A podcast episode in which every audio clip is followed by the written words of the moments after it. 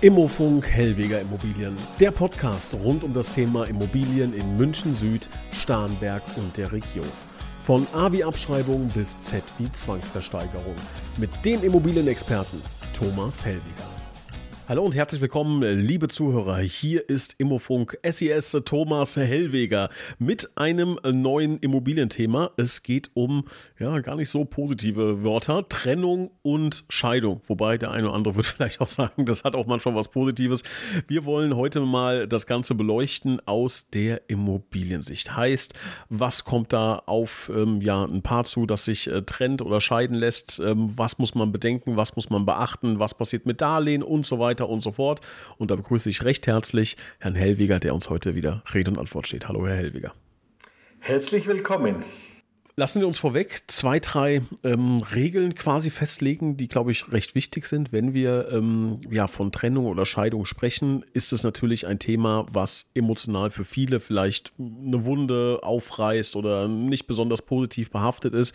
Wir müssen, werden und wollen das natürlich ähm, ja, recht nüchtern betrachtet aus der Immobiliensicht sehen. Ähm, wir werden vielleicht auch mal den ein oder anderen äh, flapsigen Spruch dazu liefern. Nehmen Sie uns das äh, bitte nicht krumm. Ne? Ähm, das ist hier ein informativer Podcast rund um das Thema Immobilien und wer da in irgendeiner Form ähm, Probleme mit dieser Thematik hat, ähm, der, ähm, ja, für, für, den einfach dieser kurze Hinweis, dass wir das hier aus der Immobiliensicht betrachten. Und als zweite Regel, die ich gerne vorweg schicken würde, ist, dass wir, wenn wir von äh, Paaren sprechen, dass natürlich immer sämtliche ähm, ja, Kombinationen gemeint und inkludiert sind. Das heißt, wenn wir zum Beispiel mal von Mann-Frau sprechen, heißt das nicht, dass wir alle anderen exkludieren. Das ist natürlich einfach die häufigste Form Form ähm, einer, einer Verbindung, aber das sind natürlich dann trotz allem alle Kombinationen gemeint und glaube ich auch sagen zu können, jederzeit begrüßt äh, von uns, ne, dass da jeder mit jedem ähm, ja, eine Beziehung eingehen kann, soll, darf und das wollen wir an dieser Stelle auch nochmal unterstreichen. Herr Hellweger, sprechen wir über dieses Thema Trennung und Scheidung. So doof das jetzt klingt, aber ist für Sie natürlich auch Teil des Geschäfts. Ja, leider. Ähm, auf der einen Seite, also wir haben natürlich ähm, viele Scheidungen auch oder ja, das ist äh, einfach, äh, weil man sagt, ja, gerade hier am Starnberger See, man sagt man, es kann ja nicht sein, dass es immer wieder Immobilien am See gibt und so weiter. Und tatsächlich, wir haben Erben und dann eben auch viele Scheidungen, ja. Ja, wie, wie geht das dann vonstatten? Also, ähm, wann melden die Leute sich bei Ihnen? Dann, wenn schon alles klar ist, oder kriegen Sie auch manchmal so einen Anruf, jetzt ist es aus, so, ich werde ihn, Sie, wen auch immer verlassen? Äh, was ist denn, also so, so äh, Notfallanrufe? Wie, wie kann ich mir das vorstellen, Ihren Job in der Beziehung? Ja, das ist dann ganz, äh, ganz witzig oft. Ja, dann kommt ein Anruf und sagt, Herr Hellweger, äh, wir hätten da eine Immobilie, ähm, würden Sie äh, uns die mal bewerten, eine sogenannte Immobilienbewertung machen, aber äh, könnten wir das so machen, dass da mein Mann oder meine Frau nichts davon erfährt, dann weiß ich schon, aha, was, was geschlagen hat und dann werde ich, gebe natürlich immer sofort meine Empfehlung, ich sage, ist überhaupt kein Problem, ich mache Ihnen selbstverständlich gerne eine Bewertung, aber ich sage Ihnen gleich, dass letzten Endes äh, das ist nur mal so ein Richtwert, aber letzten Endes sollten beide Parteien sich einig darüber sein und einen beauftragen, der dann die Bewertung macht, weil sonst sagt der eine Partner, ja, das ist ja ganz nett, dass du dann Gutachten oder Immobilienbewertungen geholt hast, aber ich möchte mir auch eine holen und dann sagt der andere Partner, das ist auch gut, aber die akzeptiere ich auch nicht. Und letzten Endes, wenn es dann zu Streitereien kommen würde vor Gericht, dann beauftragt das Gericht nochmal separat einen dritten äh, Gutachter und dann habe ich unter Umständen dann drei Gutachten oder drei Immobilienbewertungen und habe wieder viel Geld beim Fenster rausgeschmissen. Jetzt gibt es ja wenn ich das richtig äh, überblicke, drei Arten von Beziehungen, die man haben kann, ähm, von der man sich dann trennt und äh, eine Immobilie, äh, eine Immobilienentscheidung getroffen werden muss. Das eine ist ähm, eine ganz normale Partnerschaft, das heißt unverheiratet. Man hat gemeinsam eine Immobilie. Das zweite wäre verheiratet und das dritte wäre dann eine eingetragene Partnerschaft. Das sind ja die drei Optionen, die es da, die es da glaube ich, in der Form gibt. Ähm, wollen wir das mal ähm, kurz beleuchten? Da wird es ja wahrscheinlich Unterschiede geben. Ne? Ähm, eingetragene Partnerschaft und ähm, Eheschließung ist das gleiche. Das heißt, das äh, zählen wir als eins und das andere ist eine, eine ganz normale Partnerschaft unverheiratet. Jetzt kommt es zu einer Trennung, man hat aber gemeinsam eine Immobilie. Ähm, gibt's da, in welcher Form gibt es da Unterschiede?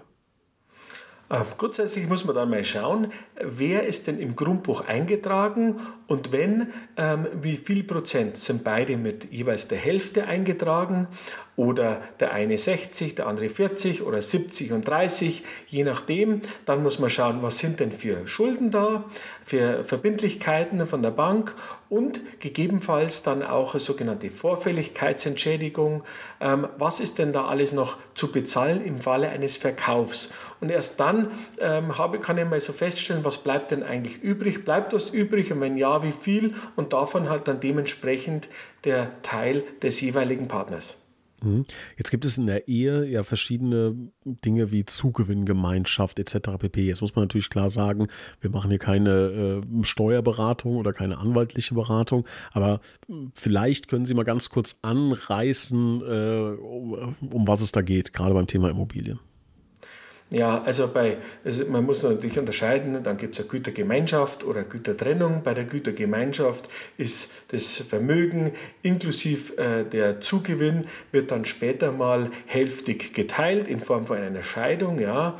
Ähm, oder bei einer Gütertrennung, wenn man die vorher vereinbart hat, dann behält jeder auch das, was dazugekommen ist, jeder seinen Teil ähm, oder jeder sein Vermögen. So, aber auch hier kommt darauf an, hat man einen Ehevertrag gemacht, hat man keinen gemacht. Also da muss man dann schon ein bisschen aufpassen und schauen, aber letzten Endes ist es wichtig, wer steht im Grundbuch. Das ist ganz, ganz wichtig. Okay, also das schon mal an alle Verliebten da draußen, die äh, gemeinsam eine Immobilie kaufen wollen. Ne? Wichtig ist, im Frieden, im Guten muss man solche Dinge klären, weil nachher, wenn man, wenn es zu einem Knall kommt und ähm, es ist leider so, dass es da draußen Millionen von Paaren gibt, die gesagt haben, bei uns niemals, aber dann passiert es doch. Dann ärgert man sich nachher, wenn man so ganz blauäugig sagt, ach, ich muss nicht im Grundbuch drinstehen. Ne? Und nachher fällt einem dann der Ziegelstein auf den Kopf. Ja, ähm, wir haben natürlich auch den anderen Teil, dass man nicht im Grundbuch äh, steht, aber dann im Kreditvertrag. Ja, das ist der nächste Punkt. Auch hier sollte man aufpassen, weil wer im Kreditvertrag steht, der haftet auch. Und das ist, sind dann lauter so Punkte, wo man dann aufpassen muss und sich hier über, äh, über Anwalt oder über einen Mediator oder so dann helfen lassen soll. Auch, dass man hier keine Fehler macht und dass man das Ganze vernünftig löst. Heißt, wenn wir beide jetzt heiraten und ich und sie sagen, wir kaufen eine Immobilie, ich kriege die ins Grundbuch und sie machen das Darlehen, könnte das schlimm für sie enden, ja? Unter Umständen schon, ja, genau.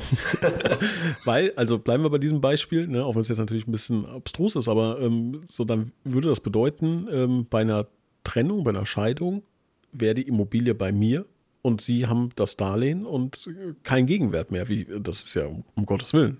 Das ist ja schon naja, super GAU. So ganz einfach geht es nicht. Ähm, also, Schade. Weil, aber ähm, weil natürlich die Bank eine Sicherheit, eine erstrangige Sicherheit in dem Fall auch verlangt und da muss dann der Darlehensnehmer äh, und auch äh, identisch sein. Also, so, dass wer anders dafür dann im Grundbuch steht, das gibt es selten. Aber was es gibt, ist, dass ähm, 50-50 und einer steht eben, einer haftet eben nicht für die Schulden. So, das ist oft ein Streitthema, was wir haben. Wie, wie funktioniert das genau? Also man schließt einen Darlehensvertrag ab, aber man sagt, ich stehe, ich hafte nicht dafür, oder was? Richtig, genau. Also das heißt, ähm, Frau und Mann sind im Darlehensvertrag, aber der Mann ist nur zu 100 Prozent Eigentümer von der Immobilie. Diesen Fall haben wir ja schon mal öfters gehabt. Das muss man dann auch dementsprechend lösen, damit dann die Frau ähm, auch rauskommt wieder, natürlich mit Einverständnis der Bank und des äh, jeweiligen Partners äh, über sogenannten Haftungsentlassung, ja, dass man aus dem gemeinsamen Kredit aussteigen kann. Bleiben wir mal bei nicht so ähm, komplizierten Fällen. Jetzt haben wir eine klassische Scheidung und es gibt ein Darlehen, da sind noch 300.000 Euro drauf, Haus ist 500.000 Euro wert. Ähm, wie würde so eine Rechnung ganz grob mal aussehen? Ja, dann muss man mal schauen. Äh, Punkt A. Ähm, was muss man eventuell Vorfälligkeitsentschädigung an die Bank bezahlen, was bleibt unterm Strich übrig. Also man nimmt den, äh, den Verkaufspreis, äh, den angenommenen Verkaufspreis, den Marktpreis, abzüglich des Darlehens plus äh, der Kosten für Vorfälligkeitsentschädigung Makler. Dann bleibt ein Betrag X übrig und der wird dann hälftig geteilt. So wäre der normale Weg. Können Sie uns da ganz kurz erklären, was äh, Vorfälligkeitsentschädigung ist für die Zuhörer, die den Begriff noch nie gehört haben? Mhm. Eine Vorfälligkeitsentschädigung verlangen die Bank oft, wenn man eine längere Zinsbindung gemacht hat. Ja? Wenn man so, äh, zum Beispiel einen Kreditvertrag über zehn Jahre abgeschlossen hat und man möchte den vorzeitig kündigen oder auflösen, dann verlangt unter Umständen die Bank eine sogenannte Vorfälligkeitsentschädigung. Das kommt jeweils, kommt immer darauf an, wie waren dort bei Abschluss der, die Konditionen des Zinsens, wie sind sie aktuell, da wird dann so eine Hochrechnung gemacht. Ja. Da, auch hier können wir Ihnen helfen und äh, ein bisschen Hilfestellung leisten ist etwas, also ich glaube, dass viele Leute da erstmal die Stirn runzeln und sagen, na, was soll das von der Bank? Ne? Aber ich glaube, also wenn Sie, liebe Hörer, sich jetzt vorstellen, Sie äh, vermieten eine Lagerhalle für fünf Jahre und jemand sagt nach einem Jahr so, ich will jetzt raus, dann muss er natürlich auch eine Entschädigung im Grunde zahlen für diese, Sie würden, ne, also für die weiteren vier Jahre würden Sie sagen, alles klar, dann hätte ich zumindest gern anderthalb Jahre und dann gehen wir beide mit einem Gewinn aus der Nummer. So kann man sich das vielleicht ein bisschen vorstellen, kleine Milchmädchenrechnung jetzt aber einfach nur nochmal zum Verständnis, dass da die Bank ähm, vielleicht gar nicht so böse ist, wie man immer im ersten Moment denkt. Das ist einfach das Geschäftsgebaren, das gehört dann in dem Fall dazu. Ähm, Jetzt kann ich mir vorstellen, dass bei Ihnen aber auch Paare sitzen, ähm, die vielleicht ganz unterschiedliche Meinungen haben. Ne? Der eine äh, sagt oder die eine oder wer auch immer sagt dann, ähm, das Haus verkaufen wir auf gar keinen Fall oder ich will da drin wohnen bleiben und äh, die andere Partei sagt, weg damit. Ähm, wie oft kommt sowas vor und äh, wechselt dann Ihr Beruf von Makler zu Mediator? Ja, richtig. Also das ist tatsächlich äh, versuchen wir dann schon, einen dementsprechenden Konsens mit beiden Parteien zu, hinzubekommen, weil es macht einfach keinen Sinn, wenn sich beide Parteien nicht einig sind. Ja? Sie müssen wissen, was machen wir, können wir es uns dann leisten, weil wenn das dann eine Partei von der jeweiligen Partei übernimmt, muss der natürlich dann auch die laufenden Kosten bezahlen können und so weiter. Oder wenn man es zusammen vermietet, ja, das heißt, man gibt, kommen die Mieteinnahmen rein, ein und dann werden die Belastungen etc., alle Kosten dagegen gestellt und dann muss man schauen, was bleibt, bleibt überhaupt was. Das sind alles so Berechnungen, die man dann einmal anstellen muss und da helfen wir natürlich, was macht Sinn, was macht keinen Sinn. Und dann gibt es natürlich auch öfters den Fall, wo man sagt, so, ähm, ich möchte das Haus unbedingt behalten, ich bin bereit, den Betrag X zu bezahlen. Ja. Meistens ist der Betrag X dann für den anderen zu wenig. Auch hier äh, werden wir dann auch wieder die Realität ein bisschen spielen lassen. Man hat natürlich der der jeweilige Partner, der verkaufen möchte oder der das Geld haben möchte, schätzt meistens die Immobilie sehr hoch ein. Äh, derjenige, der die Immobilie behalten möchte und drinnen wohnen bleiben möchte, schätzt den Immobilienwert eben dementsprechend niedriger. Somit müssen wir schauen, dass wir da einen Konsens finden und denen auch erklären, passt auf, das ist der Marktpreis, das so und so schaut es aus. Wir sind praktisch äh, für beide Parteien da, nicht nur für eine Partei von dem dem, von dem äh, Paar, sondern es für beide, dass es für beide eine ordentliche Lösung gibt.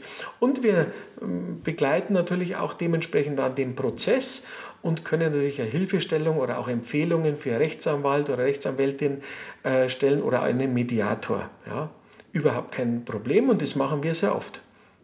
Was, ähm, was passiert denn, wenn sich da zwei einfach nicht einig sind? Was ist denn, was passiert dann? Also wenn jetzt wirklich dermaßen verhärtete Fronten, dass nichts geht. Was passiert dann? Ja, dann äh, angenommen, jetzt gehen wir mal davon aus, man ist 50-50 im Grundbuch, dann kann eine Partei ähm, übers Amtsgericht eine sogenannte Teilungsversteigerung beantragen. Das ist relativ einfach. Ähm, das hört sich wahnsinnig kompliziert an, ist es aber gar nicht so. Ähm, die Möglichkeit besteht. Äh, man muss äh, lediglich einen Grundbuchauszug mit dazu legen, damit auch das Gericht äh, wirklich weiß, aha, das ist äh, ein Eigentümer und dann stellt man Antrag auf sogenannte Teilungsversteigerung. Auch hier können wir den beiden Parteien mal dann aufzeichnen, was das bedeutet. Das ist dann schon ein Prozess, ähm, der dann auch über Gerichtskosten und so weiter letzten Endes beiden Parteien unter Umständen viel Geld kosten wird. Ja, also ich stelle mir jetzt die Frage, wie groß das Klientel an Käufern ist, die sagen, ich kaufe 50 Prozent äh, einer Scheidungsmasse in Anführungszeichen auf. Ähm, da habe ich schon äh, einen gehörigen Verlust wahrscheinlich. Ne? Wie ist denn da Ihre Erfahrung? Mit wie, viel, mit wie viel Abschlag muss ich da rechnen? Ja, das kann man jetzt nicht so pauschal sagen. Es kommt auf die Immobilie drauf an. Äh, natürlich, wenn es eine Immobilie mit Seezugang ist, eine wahnsinnige Liebhaberimmobilie, da gibt es natürlich ein bisschen mehr. Aber ansonsten äh, kann man dann schon mit einem Abschlag von 20, 25 Prozent äh, schon rechnen vom Verkaufspreis, weil mh, hm, der muss ja lange rumstreiten, der muss unter Umständen äh, die Versteigerung mitmachen und so weiter. Also da gibt es schon auch dann ein erhebliches Risiko. Jetzt kann ich mir Folgendes vorstellen. Jetzt versetze ich mich in die Lage, beziehungsweise kann da auch aus Erfahrung sprechen, leider. Ähm, man, man ist in dieser Situation, dass es zu dem Knall kommt und es kommt zu der Scheidung und dann ähm, nimmt einer so ein bisschen das Heft des Handels in die Hand und sagt, okay, jetzt kontaktieren wir einen Makler und ähm, der äh, gibt uns mal eine Marktpreiseinschätzung. Da kann ich mir vorstellen, dass die andere Partei erstmal das Gefühl hat, so, wie Sie gerade eben gesagt haben, jetzt hole ich mir auch einen eigenen Makler. Ne? Also der Makler ist jetzt von der einen Partei beauftragt worden und damit äh, ist das äh, für mich sehr, sehr schlecht. Ähm, gibt es diese Denke da draußen und müssen Sie da erstmal ähm, Arbeit leisten, um zu erklären, dass Sie für beide Parteien da sind? Ähm, oder gibt es diese Diskussion eigentlich gar nicht? Ja, doch, da ist ja unheimliches Fingerspitzengefühl und natürlich muss man denen aber auch ganz klar sagen, beiden Parteien, dass man eben für beide Parteien da ist. Das, unser, unsere Immobilienbewertung, die fällt deswegen nicht höher, nicht niedriger aus. Ja, wir machen, äh, wir machen da ganz klare Regeln. Schaut her, so und so schaut es aus. Das ist der Marktpreis. Wir haben Vergleichsobjekte etc. Ähm, und und äh, da wird nicht rumgemauschelt. Ähm, und wenn wir dann mit beiden Parteien reden, haben wir die Erfahrung gemacht oder ich, dass wir meistens den Auftrag auch dafür bekommen. Ähm, jetzt haben Sie schon gesagt, dass Sie auch ab und zu dann äh, dritte Personen hinzuziehen müssen, Mediator oder Rechtsanwalt. Mal grob über den Daumen geschlagen von zehn Scheidungsimmobilien. Wie oft kommt sowas vor, dass da wirklich so dermaßen Krach ist? Ja, also ich würde mal sagen, bei zwei, zwei von zehn ist wirklich schlimm. Ähm, ansonsten gibt es meistens sowieso einen Rechtsanwalt schon oder zwei Rechtsanwälte und in ganz wenigen Fällen leider nur ein Rechtsanwalt, wo sich dann die beide Parteien einen Rechtsanwalt teilen. Da ist es relativ unproblematisch. Das ist meistens, wo sich die ähm, beiden komplett einig sind. Äh, das ist oft eine schöne und eine angenehme Zusammenarbeit. Äh, wo zwei Rechtsanwälte oder Rechtsanwälte da sind, mh, hm, die äh, feilschen natürlich schon ein wenig immer hin und her. Natürlich, äh, die wollen auch äh, ihre, dementsprechend ihre Position äh, stärken und somit hat man wie so eine Art Dreierkonferenz dann, ja. Aber auch hier haben wir meistens eine gute ähm, eine gute Lösung und ähm, wir arbeiten wirklich gerne mit Rechtsanwälten zusammen, weil man kann einfach Klartext mit denen sprechen und ja, und das funktioniert in der Regel sehr gut. Das ist dann nicht so emotional. Ne? Ich kann mir vorstellen, dass ohne Rechtsanwälte sie auch die Hälfte ihrer Zeit damit verbringen müssen, sich äh, die Schandtaten des jeweils anderen aus der, aus der Ehe noch anhören zu müssen. Ne? Das gehört wahrscheinlich dann auch zum Profilbild dazu bei Ihnen. Ja? Ja, äh, das gehört dazu. Das ist auch menschlich und äh, es ist eine Emotion. Ja. Immobilien sind auch Emotionen. Wir verstehen das natürlich, aber wir erklären natürlich den Parteien auch, äh, dass wir das versuchen, un, äh, unemotional ein bisschen zu betrachten, damit man auch wirklich äh, jeden ordentlich berät. Ja. Und am Ende des Tages beide Parteien auch äh, weniger Verlust haben durch das. Ja. Wir hatten, die nächste Frage hatten wir schon in, in einigen Podcast-Fällen äh, oder Podcast-Folgen, aber ich kann mir vorstellen, dass es jetzt vielleicht auch den einen oder anderen neuen Zuhörer explizit zu diesem Thema gibt. Deshalb würde ich gerne nochmal fragen, wie läuft denn so eine Bewertung genau ab? Können Sie uns das nochmal ähm, im Schnelldurchlauf kurz erklären, wie Sie überhaupt ähm, so einen Wert der Immobilie ermitteln? Ja, also wir fahren, ähm, wir fahren hin, wir schauen uns die Immobilie vor Ort an, wir machen sogenannte, wir machen, gibt mehrere Bewertungsfaktoren, ähm, Alter der Immobilie, Zustand, wann ist was renoviert worden. Wir brauchen schon eine ganze Liste, wir schauen auch rein, gibt es irgendwelche Grunddienstbarkeiten im Grundbuch etc. Also wir beleuchten das Ganze schon sehr, sehr exakt. Ähm, und dann schauen wir auch, ähm, was ist in der Vergangenheit und in den letzten, äh, letzten Monaten und Monate verkauft worden in dieser Lage. Da haben wir Zugriff über einen Gutachterausschuss. Somit kommen wir schon sehr, sehr nah an den tatsächlichen Marktpreis, den wir dann äh, den Parteien dementsprechend äh, mitteilen. Und ähm, kann es jetzt passieren, dass Sie haben gesagt, das, das ist schon so der Fall, dass ich auch den Anteil meines Partners aufkaufen kann. Können Sie uns das nochmal kurz beleuchten, ähm, wie das auch so eine Verhandlung vonstatten geht? Also da hat man ja auch eigentlich Käufer und Verkäufer, da gibt es wahrscheinlich auch ein Hauen und Stechen, oder? Ja, wir haben also zum Beispiel auch letztes Jahr hat man einen Fall, da wurde ein Haus verkauft. Das Haus, der Verkaufspreis war 1,2 Millionen äh, Euro. Ähm, es waren um die 500.000 Euro Schulden darauf und dann hat man sich geeinigt, nach Abzug aller Kosten wird äh, das hälftig geteilt. Ein Partner hat es ähm, ähm, äh, hälftig geteilt und, ähm, und fertig. So, das heißt, einer ähm, hat gesagt, okay, mm, ich möchte dann das Haus behalten und äh, der andere hat dann den Rest ausbezahlt bekommen, beziehungsweise hat dann der eine Partner dementsprechend da dann seinen Kreditvertrag ähm, dementsprechend umgestaltet. Ja. So, und so, sowas kommt schon dann mal öfters vor. Oder äh, man verkauft die Immobilie im, im, Gesamt und dann sitzt man am Ende des Tages beim Notar und dann gibt es äh, folgende Situation. Äh, der Herr Meier oder der Herr Meier und die Frau Meier haben dann zwei Konten, zwei Kontonummern. Ja. Nach Abzug von Darlehen ähm, kriegt jede Partei Betrag X aufs Konto. Ja. Ähm, sowas haben wir auch schon gehabt, das ist gar nicht so ungewöhnlich. Ja, das hat man auch bei Erben zum Beispiel oft. So, und so äh, in, in dieser Art und Weise ist es für uns eigentlich ähm, tagtägliches äh, Arbeiten, ja. Das heißt, um dieses, um dieses eine Beispiel von gerade eben oder von, von Ihnen vom letzten Jahr aufzugreifen, 1,2 Millionen war die Wertermittlung, 500.000 Euro waren noch Schulden drauf. Jetzt sagt die eine Partei, alles klar, ich möchte das übernehmen. Das heißt, das Darlehen läuft weiter, heißt das in dem Fall keine Vorfälligkeitsentschädigung fällig. Dann ähm, haben wir also quasi einen Überhang von 700.000 Euro, richtig? Ja, und äh, diese 700.000 Euro werden dann halbiert. 350.000 hat im Grunde jede Nase Gewinn gemacht.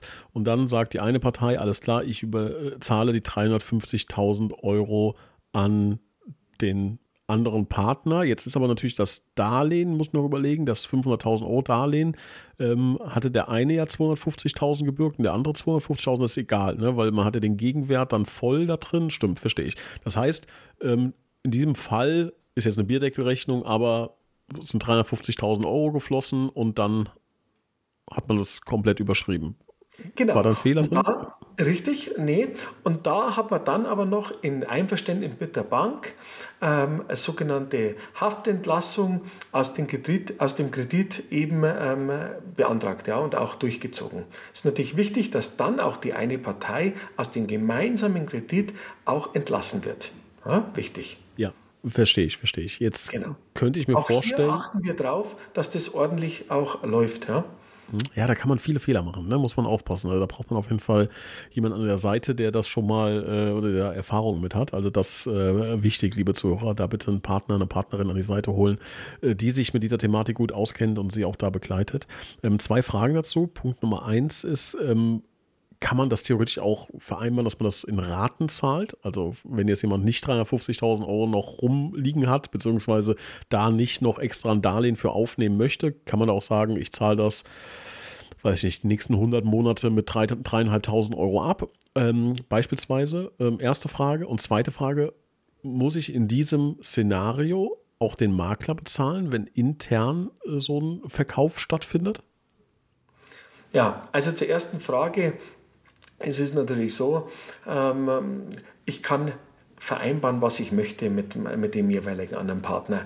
Ähm, man macht dann meistens, äh, gibt es dann sogenannte Scheidungsvereinbarung und in der Scheidungsvereinbarung wird dann in diesem Punkt Immobilie dann auch noch, äh, kann man auch eine Vereinbarung treffen. Ganz klar, das ist alles verhandelbar, soweit halt dann auch die Bank dem zustimmt. Das muss man halt dann mit der Bank auch besprechen.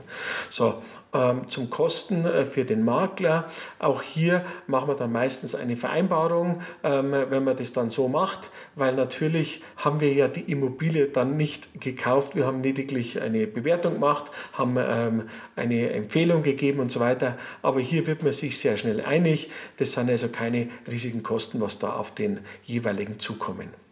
Okay.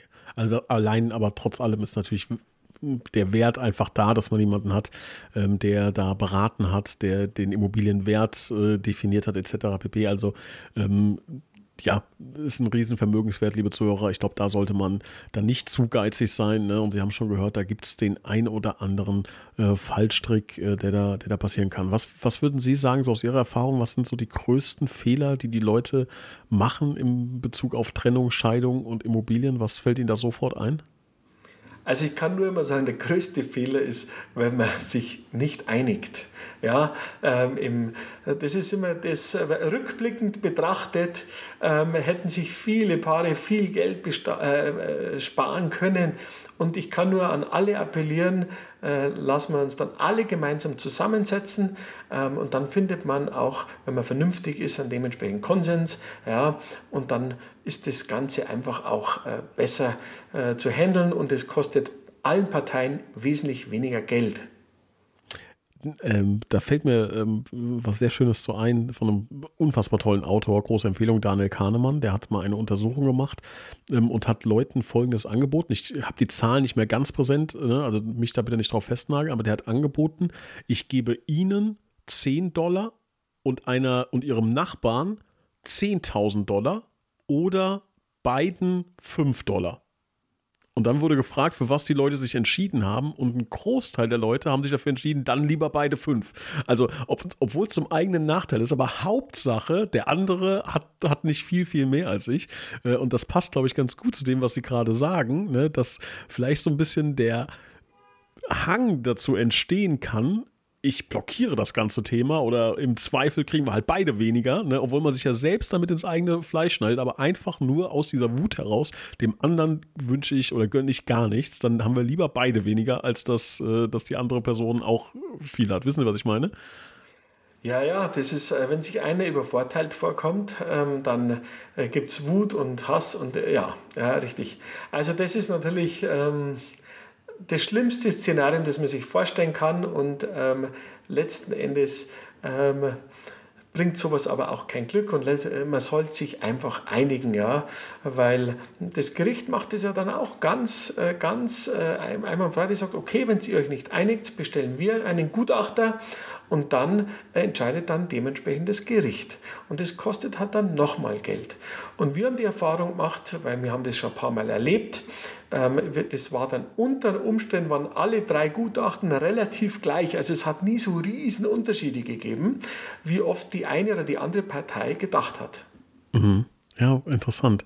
Ähm, ich möchte zum Abschluss noch einen wichtigen äh, Gedanken aber mitbringen. Ne? Also klar gibt es da Dinge, die passieren können und man kann, äh, ist ein Risiko natürlich und man äh, muss da wirklich aufpassen und muss sich da Experten dazu holen. Aber es ist auch nicht so, dass das äh, eine unlösbare Aufgabe ist. Ne? Weil ich glaube, ähm, ist, jetzt eine, ist jetzt eine subjektive Einschätzung, dass da draußen auch äh, Menschen gibt, die vielleicht auch aus Angst genau vor diesem Thema sagen, nee, dann bleibe ich lieber in einer unglücklichen Beziehung, ne? weil, ach, was ist mit dem Haus, ach, das Darlehen und das ganze Geld und etc. pp. Ne? Also, summa summarum, das ist meine äh, aus dieser Folge, was ich jetzt hier gelernt habe. Es ist natürlich ein bisschen Arbeit und es wird auch vielleicht ein paar Euros kosten, aber es ist nicht unmöglich, wenn man den richtigen Experten, die richtige Expertin an der Seite hat. Würden Sie das so unterschreiben? Ja, absolut und äh, natürlich äh, klar. Und wir sind Profis drinnen, wir unterstützen äh, die Leute und äh, wir stehen mit Rat und Tat zur Seite, äh, auch in Form eines Rechtsanwaltes. Wir vermitteln gerne, wir geben eine Empfehlung ab und können da auch ein paar Fallbeispiele dazu sagen. Somit dann, dann wird man sehr schnell erkennen, dass man da nicht äh, alleine dasteht oder dass man sowas schon öfters mal gehabt hat und somit fällt einem das dann auch ein bisschen leichter. Also wie gesagt, wir stehen mit Rat und Tat sehr gerne zur Verfügung. Wunderschöner Abschluss, Herr Hellwiger. Ich bedanke mich recht herzlich und freue mich auf das nächste Thema mit Ihnen. Vielen Dank, auf Wiederhören und schönen Tag noch. Dankeschön.